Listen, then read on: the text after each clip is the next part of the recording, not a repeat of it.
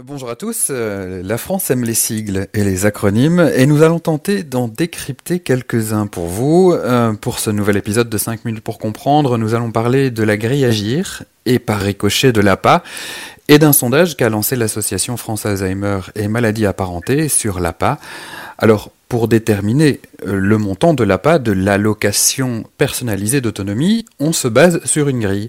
La grille Agir, qui veut dire autonomie gérontologique groupe ISO ressources. Euh, bon, alors pour décrypter tout cela, nous recevons par téléphone, confinement oblige, Lorraine Gilly, responsable des politiques publiques de l'association. Alors Lorraine, qu'est-ce que ça veut dire tout d'abord la grille Agir et comment cela fonctionne? Bonjour. La grille Agir est l'outil euh, national d'évaluation du niveau de dépendance des personnes en perte d'autonomie, dépendance physique et psychique. Cette grille permet aux équipes euh, médico-sociales et aux professionnels en charge de cette euh, évaluation de déterminer le groupe dans lequel la personne évaluée va entrer. C'est-à-dire que cette grille permet de classer les personnes du GIR 1 au GIR 6 le GIR 1 étant le niveau de dépendance le plus élevé. Cette euh, demande d'évaluation et d'ouverture des droits à l'APA peut se faire auprès du conseil départemental ou auprès du CCAS de votre commune, voilà, selon le, territoire. Hein. À partir de cette évaluation et du classement en GIR, les équipes médico-sociales définissent un plan d'aide euh, recommandé pour euh, venir soutenir les personnes en perte d'autonomie. Ces plans d'aide vont permettre d'ouvrir, par exemple, les droits à l'APA, comme vous le disiez, les GIR 1 au GIR 4 ayant droit donc à l'ouverture des droits APA. Les personnes euh, GIR 5 et GIR 6 peuvent-elles avoir des besoins euh, Elles peuvent se tourner vers leur caisse de retraite pour avoir une évaluation de leurs droits. Et ça veut dire qu'en fonction de, son classement, si on est GIR 1 ou GIR 4, on, reçoit euh, certaines aides et, un montant, de l'argent. Oui, tout à fait. Alors, la grille et le, montant des, plans d'aide oscillent entre 670 euros à peu près pour le GIR 4 et 1700 euros environ pour le GIR 1. Et peut-on revoir la grille GIR si la situation de la personne malade évolue euh, et comment procéder? Tout à fait. Alors effectivement, si euh, vous constatez que le niveau de dépendance de votre proche a évolué, vous pouvez demander une réévaluation du plan d'aide et cette demande se fait toujours auprès des professionnels en charge de l'évaluation de, des équipes médico-sociales euh, du département. Hein. Et, cette grille Agir, est-ce qu'elle a évolué depuis sa création? Alors, effectivement, euh, et notamment euh, au début, elle n'évaluait que le niveau de dépendance euh, physique. et donc est venue s'ajouter effectivement l'évaluation du niveau de dépendance psychique.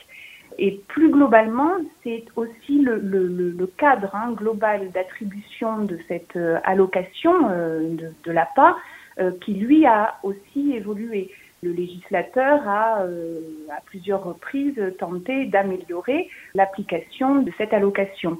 Dernier exemple en date, la loi d'adaptation de la société au vieillissement, où là, effectivement, plusieurs critiques avaient été faites euh, autour de la mise en œuvre de cette évaluation via la grille Agir, et le, législateur a tenté de se saisir de, certaines de ces failles en euh, essayant de lisser les inégalités territoriales, en revalorisant euh, le montant des plans d'aide et en permettant d'intégrer une évaluation des besoins du proche aidant également et ça s'est matérialisé par la création d'un droit au répit de 500 euros.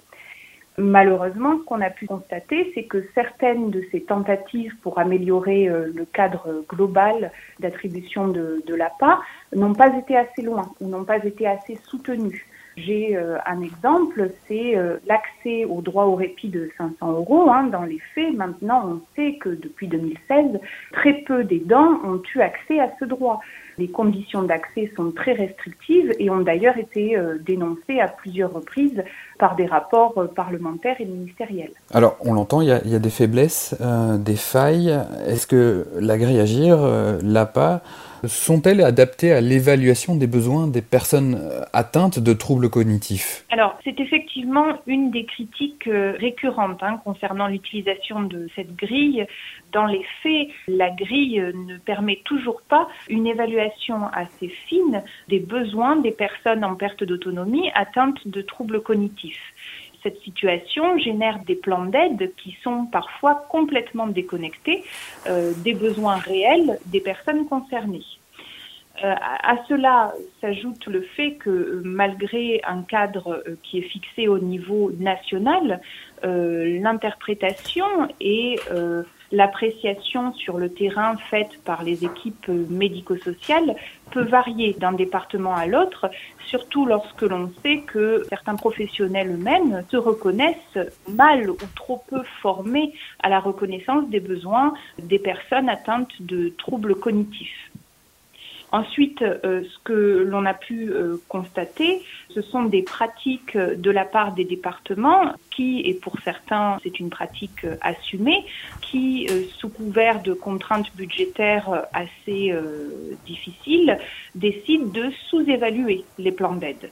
Ce sont des pratiques inacceptables et cela génère des, des différences importantes dans l'évaluation des GIR sur le terrain. C'est-à-dire que d'un département à l'autre, à niveau de dépendance équivalent, deux personnes peuvent être déclarées dans des euh, différents. Donc cette hétérogénéité des pratiques génère des inégalités territoriales que France Alzheimer dénonce euh, depuis de, nombreuses années. Et ce qu'il faut comprendre et, et ce sur quoi j'aimerais insister, c'est que toutes ces failles du système actuel ont des répercussions, des conséquences directes, parfois lourdes, sur le reste à charge des familles voilà, euh, qui se retrouvent euh, dans des situations parfois dramatiques et qui sont les premières impactées par ces conséquences. Euh, alors on l'entend dans vos propos, ça doit générer en tout cas énormément de frustration, d'énervement du côté des familles. c'est pour cette raison, c'est pour toutes ces raisons que l'association France Alzheimer et maladies apparentées a, a lancé un sondage sur l'APA. Oui, tout à fait. Alors, on a de nombreux témoignages qui nous remontent, notamment de nos associations euh, départementales euh, France Alzheimer.